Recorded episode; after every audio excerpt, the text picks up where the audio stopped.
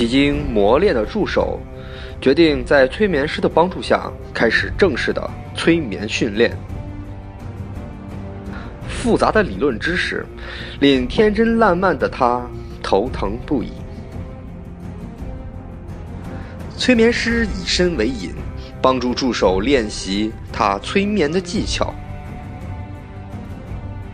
然而，不知有意还是无意，助手却在催眠师的心中找到了他最不想知道的秘密：一间陈旧的小屋，一张怀念的小床。一个美丽的姑娘。催眠师的过往为何引起助手情绪的波澜起伏？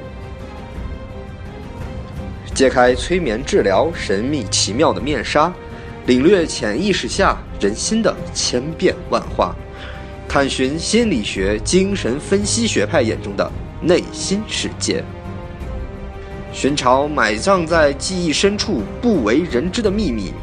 展现人性的矛盾和成长的冲突。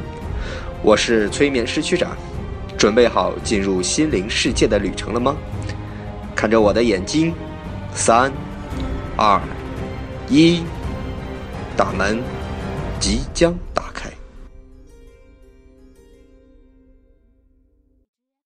第五集，助手的愤怒悲伤。本故事纯属虚构。如有雷同，算你聪明。训练一个合格的催眠师，需要无数的被催眠的经历和无数次将别人催眠的经验，才算是一个开端。而训练一个催眠师，最最重要的是什么呢？是什么呢？助手傻傻的问我。哎，我在问你啊！嘣的一下，我敲了一下他的脑袋。指着我在黑板上写下的密密麻麻的板书，我给你讲了这么多，你倒是听进去没有啊？你讲的那么枯燥，一点意思都没有嘛！助手小声的嘟囔：“啊，你说啥？嗯，没有没有，嘿嘿嘿嘿嘿嘿嘿。”助手就看着我傻笑。我深深的叹了口气。唉为自己曾经做着这个愚蠢透顶的决定而感到窝火。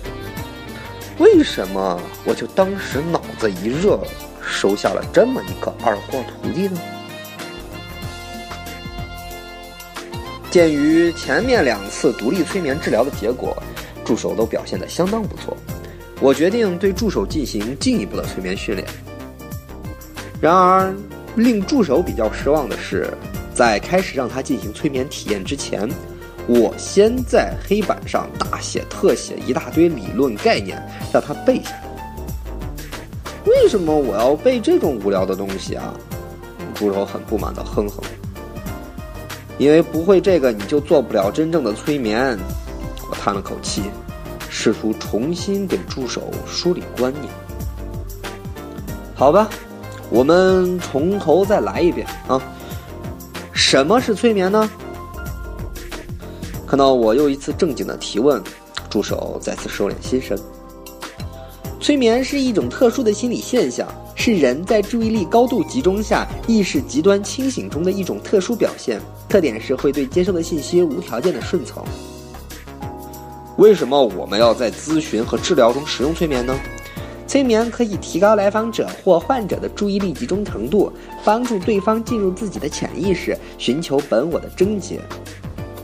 切，这丫头光会说些冠冕堂皇书上的话，你倒是说一说我给你讲的内容啊！我撇了撇嘴，继续问他：“那好，为什么催眠能帮助人进入自己的潜意识呢？”听完我的问题，助手抿着嘴，一双大眼睛忽闪忽闪的眨着，而且好像还有什么亮晶晶的东西在眼睛里打转。哼，像他开始这样卖萌的时候，我就知道这货不会回答问题了。哎，看来你不仅把我教给你的东西都喂狗了，连你在学校里学的东西都还给老师了吗？梆梆梆梆的，我敲了敲黑板。别给我卖萌，好好听课。想学催眠，先把催眠的原理搞清楚。什么是催眠？如果说，当我们睡眠的时候，身体是处于失控且大脑不清醒的状态，那么催眠就是身体失控且大脑十分清醒的状态。催眠和睡眠最相像的地方，在于身体都不受于意识支配。而核心区别则在于，催眠状态下人是极端清醒的，甚至比正常状态下的人还要清醒。但是为什么催眠是人的高度清醒的状态，人却反而没有思考的能力，反而会听从催眠师的指令呢？因为处于催眠状态时的人，注意高度集中在听觉上。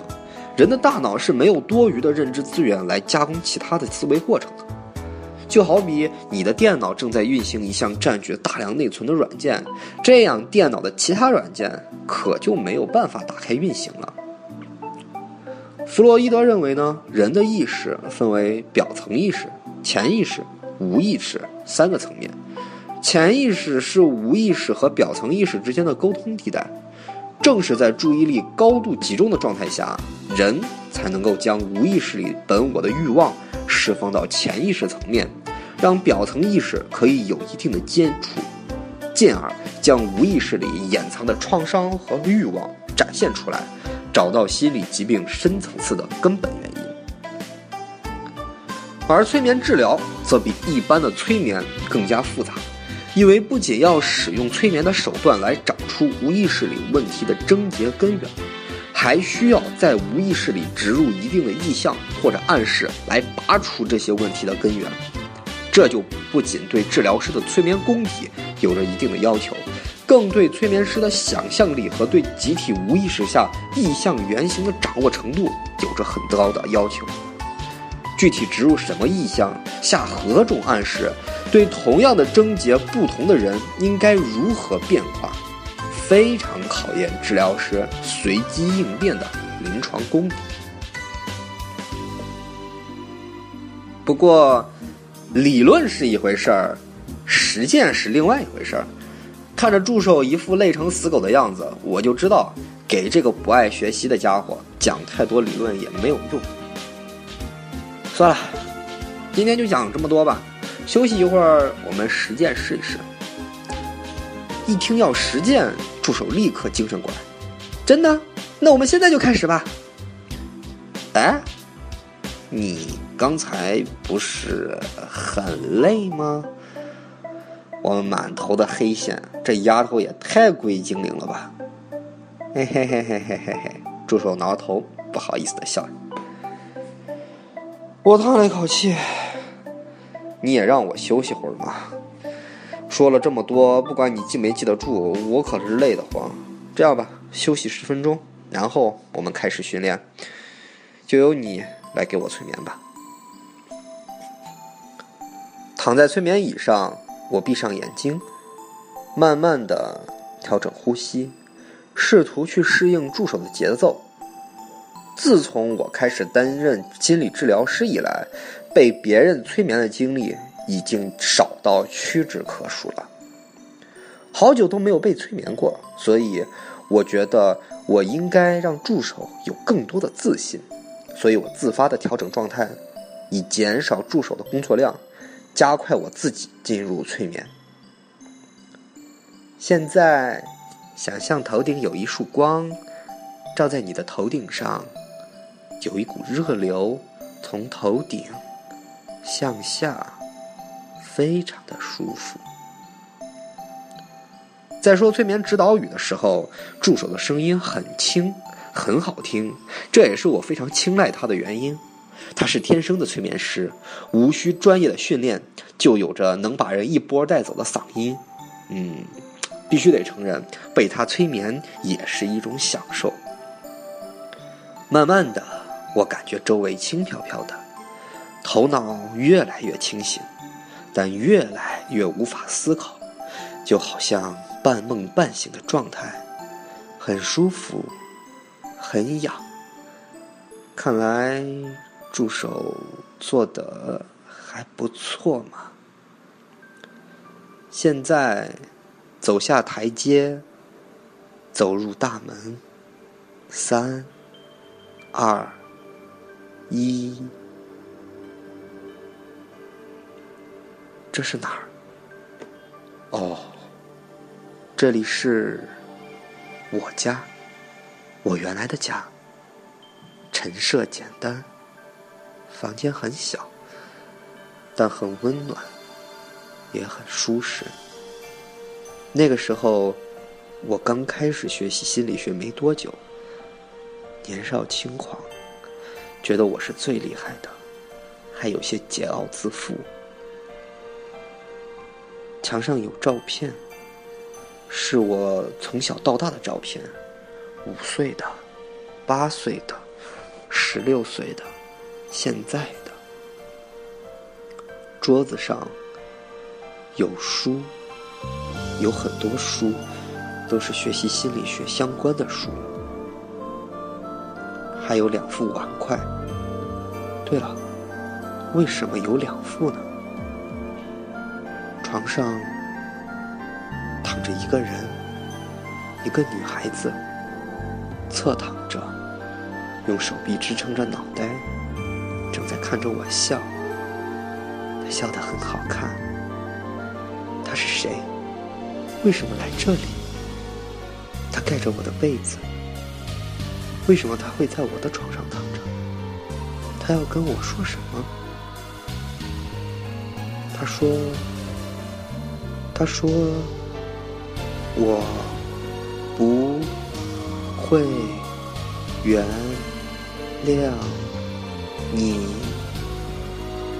不，林，请听我说，不是这样的。你妹妹，我在保护她。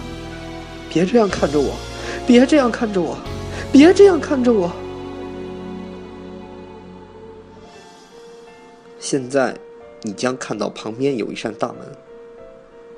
大门在哪儿？哦，我看到了。可是，这个声音听上去为什么悲伤？声音在哭吗？数三声，你将回到现实。三、二、一，慢慢的。我睁开眼睛，愣了两秒钟。我转头看向助手，他在哭，他哭得很伤心。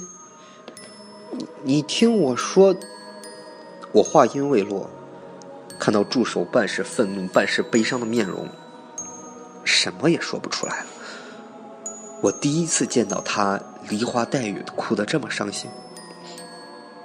那是我姐姐吗？助手颤抖着问我。我沉默着，是不是？助手嘶声力竭的问我。又沉默了一会儿，我点了点头。助手咬着嘴唇，再也说不出话来，大喊了一声，一转头就跑出了门外。等等！我匆匆披上外衣，忍着刚从催眠中恢复过来的头疼，跟着就向外冲。我不能放任助手就这么离开，他不知道全部，我不能让他离开这里。天上乌云密布，即将大雨倾盆。